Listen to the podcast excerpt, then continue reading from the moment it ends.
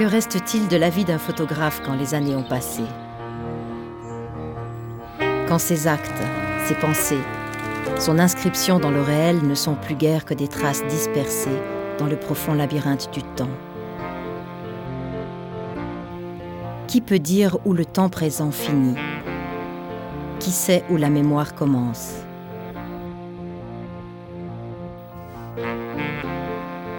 Hans Steiner a laissé en héritage une archive immense de près de 100 000 photographies. Au 120e de seconde, ces images représentent à peine 15 minutes d'ouverture de focale d'un appareil de prise de vue, soit 30 secondes d'ouverture par année de travail. Un abîme qui donne la mesure des choses, dans laquelle le temps est la véritable matière de la photographie un temps duquel surgissent par fragments le bonheur et le malheur des hommes, qui révèlent dans la fulgurance de l'instant le drame de leur vie, évoquent leurs rêves perdus et font renaître leurs amours anciennes. La photographie est alors le puissant fond d'une nostalgie incurable, l'ombre vive d'une pensée disparue. Elle crée la légende, transgresse l'intimité et donne à la mémoire le corps d'une matière à laquelle d'autres se chargeront de donner un sens.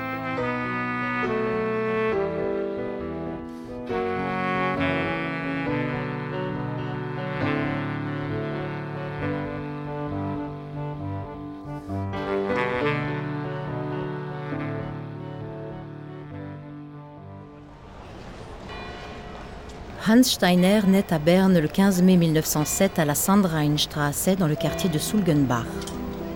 Il devient ainsi le parfait contemporain de Hergé et de Paul-Émile Victor. 1907 est l'année où Pablo Picasso peint à Paris Les Demoiselles d'Avignon.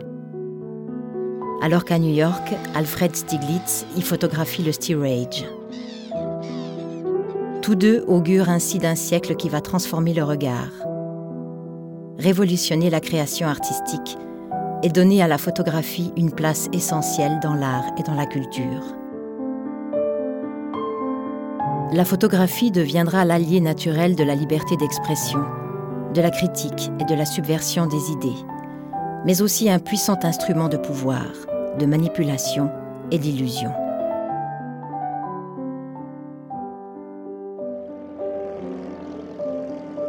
1907 est aussi l'année où meurt Alfred Jarry, l'étrange écrivain auquel Steiner rendra 20 ans plus tard un improbable hommage en photographiant dans le ciel suisse un surprenant ubu.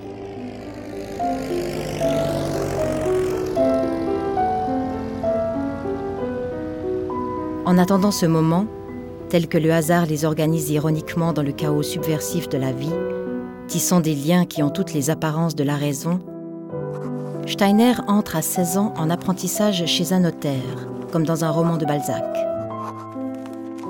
avant de devenir ce qu'il avait sans doute rêvé d'être depuis l'enfance, photographe.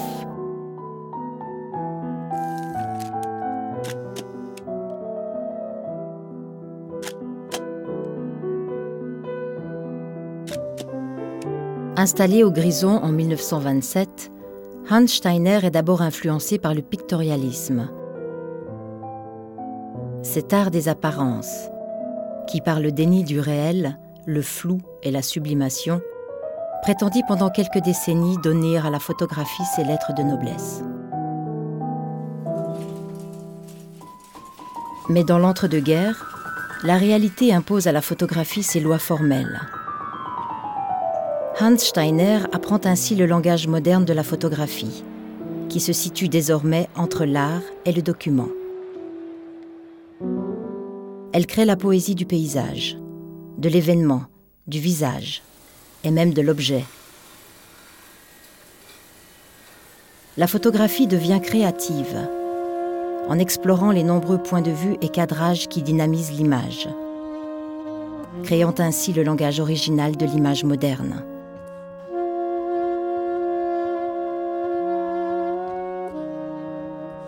Hans Steiner transforme peu à peu sa représentation du monde en archive de sa propre vie. Il imite d'abord à la perfection le geste particulier, subtil, aérien d'Albert Steiner, le grand photographe grison. Un simple homonyme, qui est son premier modèle. Il puise ensuite ses inspirations formelles dans l'esthétique du temps. Il construit son propre style et découvre image après image l'étendue de son propre talent. Hans Steiner ne passe directement par aucune des écoles qui sont alors celles de la modernité. Mais il sait être réceptif aux expériences esthétiques et plastiques de son temps. Il intègre à son protocole l'œil de Laszlo Moholy-Nagy, le regard d'Alexandre Rodchenko,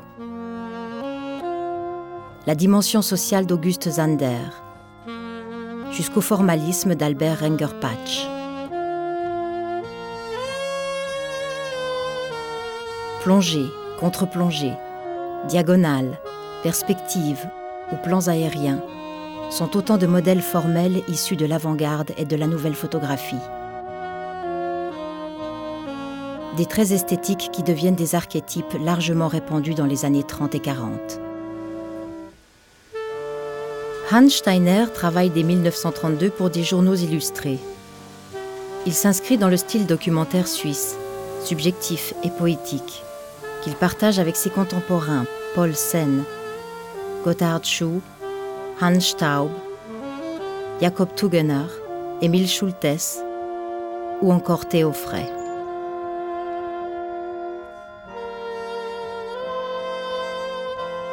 De cette période date son goût marqué pour des images étranges qui n'ont alors intéressé personne et qui sont aujourd'hui d'étonnantes photographies, sous l'influence notamment du cinéma de David Lynch. L'étrange, l'irrationnel, l'inattendu révèlent une dimension originale de Steiner que son époque ne pouvait reconnaître.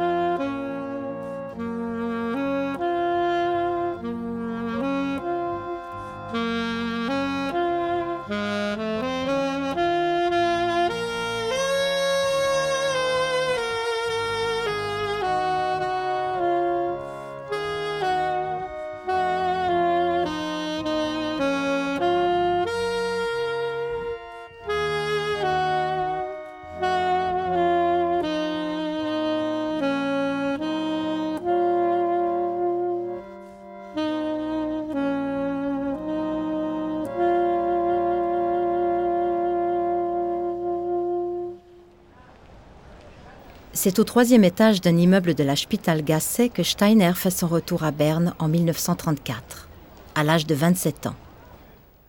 Il y crée un atelier et un laboratoire, anime un studio de portrait qui est bientôt confié à des collaborateurs, alors que lui-même entreprend d'innombrables reportages pour Sie und Er, Schweizer Illustrierte, Berner Illustrierte et plus tard pour l'hebdomadaire Die. La société se construit désormais par l'image qui en assure le spectacle. De ces jeux fascinants de miroirs sans reflet, desquels ne résulte ni vérité ni mensonge, se crée une représentation du monde. Elle évoque par la photographie les tragédies et les injustices, mais aussi l'espoir et surtout l'infinie beauté des choses.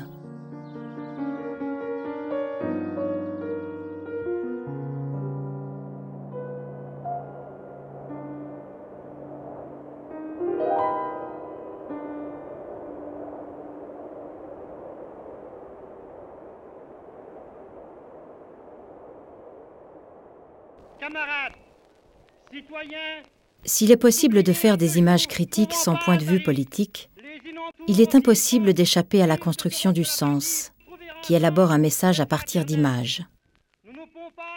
Dans les années 30, ce sont les rédacteurs de magazines et d'illustrés qui le produisent, avec efficacité et professionnalisme.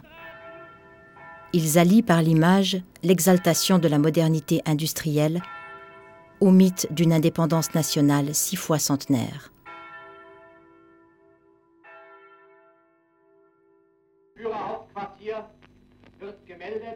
La montée du nazisme, dont les symboles hantent ici et là tous les aspects de la vie politique, sportive et associative suisse, suscite l'inquiétude et l'angoisse.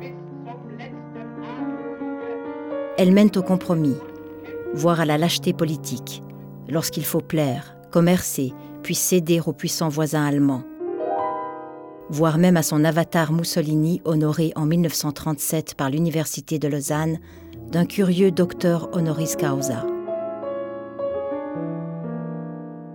Mais derrière le terrifiant marché de dupes, que beaucoup croient alors être celui d'une paix rusée marchandée avec des loups, se pave inexorablement le chemin du totalitarisme et de la guerre. Civis pacem parabellum. Si tu veux la paix, prépare la guerre, répètent les politiciens, qui ne révisent pas leur latin, mais bien leurs promesses de paix, de justice et de fraternité. En référence à l'esprit guerrier de l'Empire romain, la formule idéologique et hygiéniste mens sana incorpore sano. Un esprit sain dans un corps sain. Elle met au goût du jour le sport nationaliste, et l'entraînement physique d'une génération en sursis, qui profite hâtivement de sa beauté, de sa liberté et de sa jeunesse, dans l'ombre qui recouvre peu à peu l'Europe et en hypothèque l'avenir.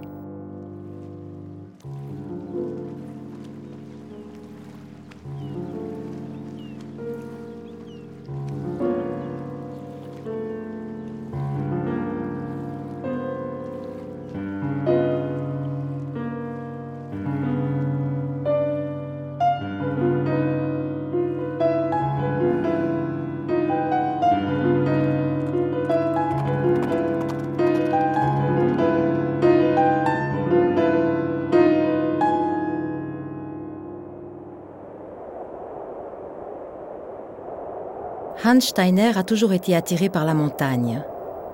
Il y pratique le ski en hiver, la randonnée et l'alpinisme en été, et c'est même dans une cabane des Alpes bernoises qu'il rencontre Annie Sessler, qu'il épousera en octobre 1934. La montagne impose au photographe ses lois esthétiques et son héritage du sublime romantique. Steiner en montre une philosophie faite de plaisir contemplatif, mais aussi de courage et d'humilité. Une posture nécessaire face aux dangers qui menacent le plus imprudent des touristes, comme le plus expérimenté des alpinistes. Amie très proche de Steiner, la romancière Susie Meink inscrira dans un roman aujourd'hui oublié, Frühling im Schnee, ein Roman von jungem Skivolk, le mode de vie et les idéaux de cette génération.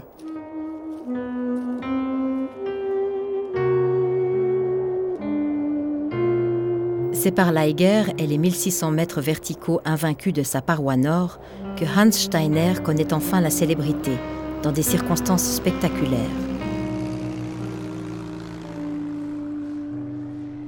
Devant des centaines de témoins, installés sur la terrasse de l'hôtel de la Petite Scheidegg, des cordées allemandes, autrichiennes et italiennes se succèdent de 1935 à 1938, victimes de nombreux accidents mortels. Des tentatives dont l'aspect nationaliste et politique ne trompe personne, et qui sont bien loin de la dimension torturée et divine de la montagne, d'inspiration romantique, ou de la tradition aristocratique imposée depuis le milieu du XIXe siècle par les alpinistes britanniques.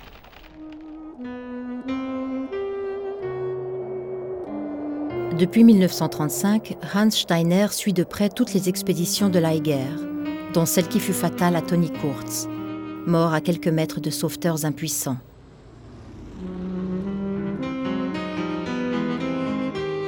En juillet 1938, il documente le succès de l'expédition allemande à laquelle prend part Heinrich Harrer, fameux alpiniste autrichien, membre de la SS et futur auteur de Sept ans d'aventure au Tibet. Le reportage de Steiner, réalisé en partie depuis un avion, est un coup de génie. Ces photographies sont diffusées dans le monde entier. Hans Steiner a désormais un nom, une réputation et une œuvre en devenir.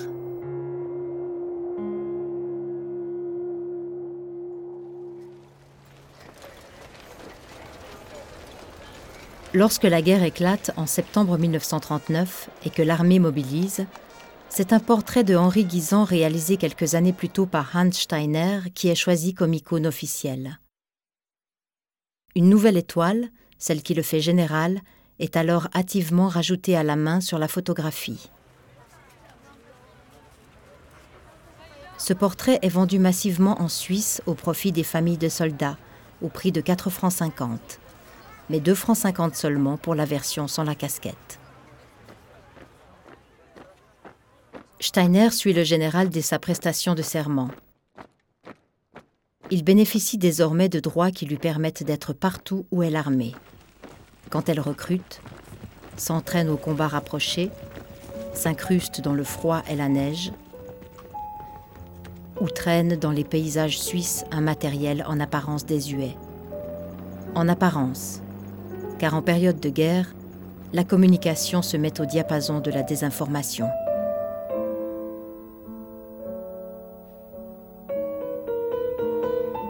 Des centaines de photographies de Steiner sont utilisées par l'état-major de Guisan. Admirateur de Pétain et de Mussolini, le général construit consciemment une image de chef et fait en conséquence censurer toutes celles qui le présentent sous un aspect amical, décontracté ou mondain.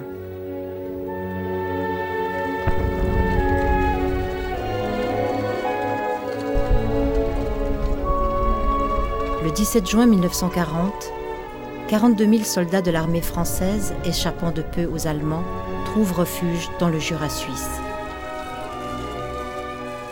Parmi eux, 16 000 soldats polonais.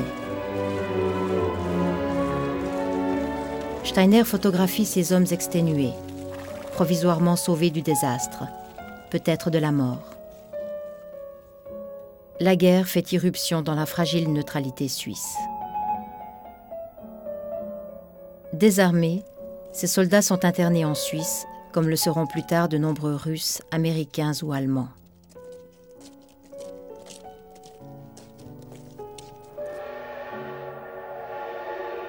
À la fin de la guerre, des enfants français et belges sont accueillis en Suisse, grâce à l'action de la Croix-Rouge. Hans Steiner, ému, capte avec délicatesse la détresse de ses enfants, orphelins de la violence. Au-delà des efforts que de très nombreux Suisses ont faits à titre individuel pour accueillir ou aider les victimes du fascisme, la politique gouvernementale est restée jusqu'au bout dans une tradition réactionnaire de rejet.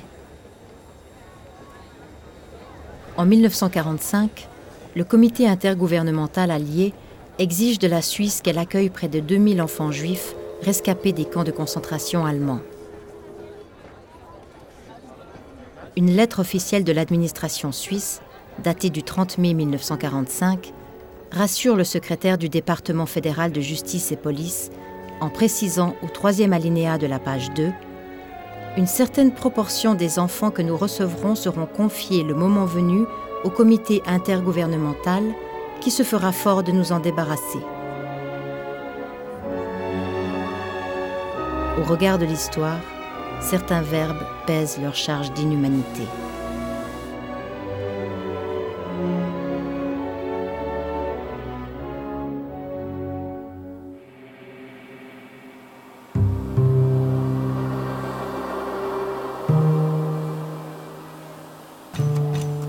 L'après-guerre est une course à la croissance, mais aussi à l'oubli, une période faite de mythes, de demi-vérités, de constructions idéologiques propres à l'écriture d'une histoire acceptable. Avec son appareil de production intact, son vaste savoir-faire dans les domaines scientifiques, financiers et industriels, grâce aussi à la guerre froide qui contribue admirablement à tourner une page peu glorieuse de son histoire, la Suisse construit l'après-guerre dans une optique consumériste et résolument optimiste la production se développe et se taylorise. Le tourisme renaît. La Suisse est un vaste chantier duquel surgissent des barrages, des routes, des tunnels et des ponts. Les gigantesques projets nécessitent un prolétariat toujours plus important, en grande partie issu de l'immigration étrangère.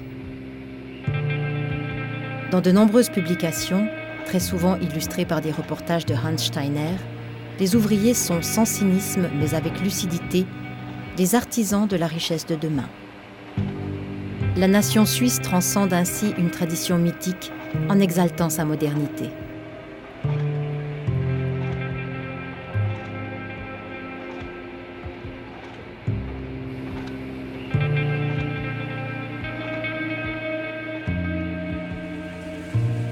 Dans les années 50, Hans Steiner est installé à la Weisenhausplatz. Numéro de téléphone 031 242 37.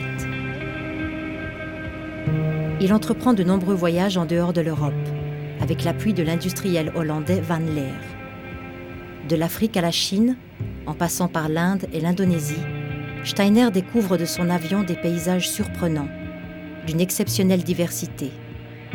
En noir et blanc, ils deviennent abstraits et irréels.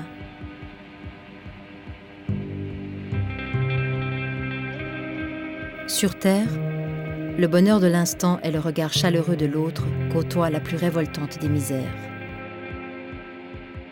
Il y a urgence à changer le monde. Steiner travaille désormais pour le prestigieux magazine Woche.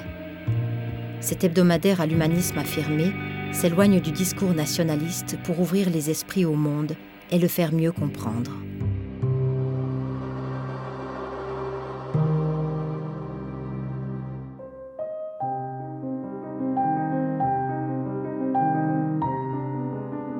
En 30 ans, Hans Steiner a photographié des centaines de femmes.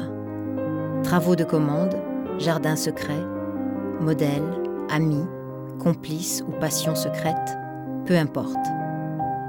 Ces photographies attestent souvent d'une complicité, formulent le soupçon d'un désir, trahissent l'existence d'un bonheur éphémère. Une théorie de regard qui serviront peut-être de légende lorsque la mélancolie viendra, obstinée et obsédante. Le baiser est rare, qui est promesse d'intimité, ou limite d'une liberté dont beaucoup alors ne savent encore que faire. Qu'elle soit de désir ou d'artifice, mondaine ou spontanée, la figure de la femme structure la vision du monde de Hans Steiner. Elle formule sans doute le sentiment du bonheur d'être en vie dans la fragile beauté des choses.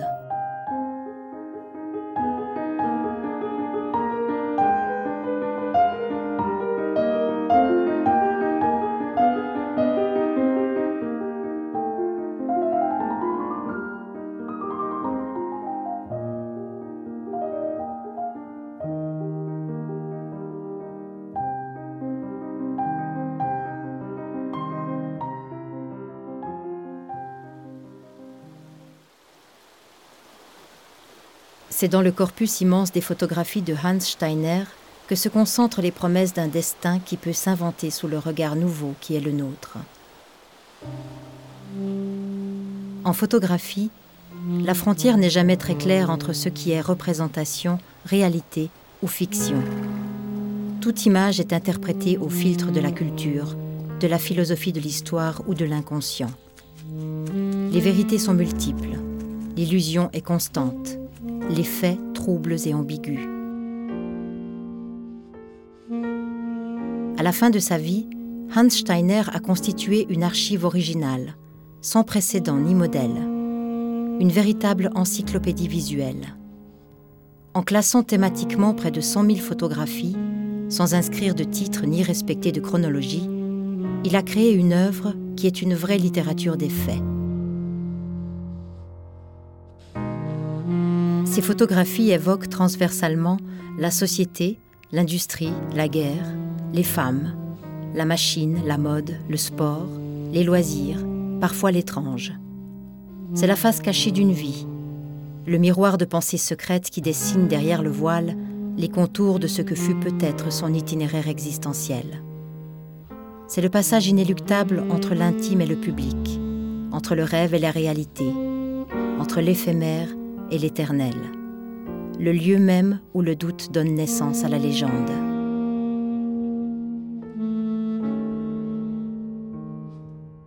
Cette archive est son œuvre achevée.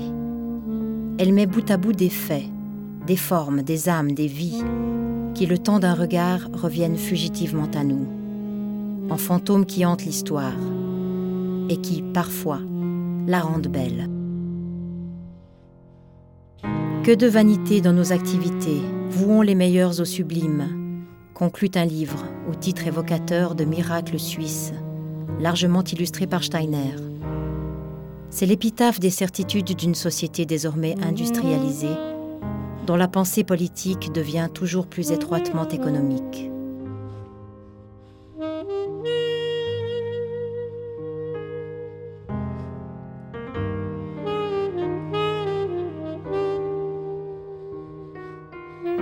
Sait ni ne saura vraiment ce que fut le sublime pour Hans Steiner, qui disparaît le 3 mai 1962 à l'âge de 55 ans, victime d'une crise cardiaque.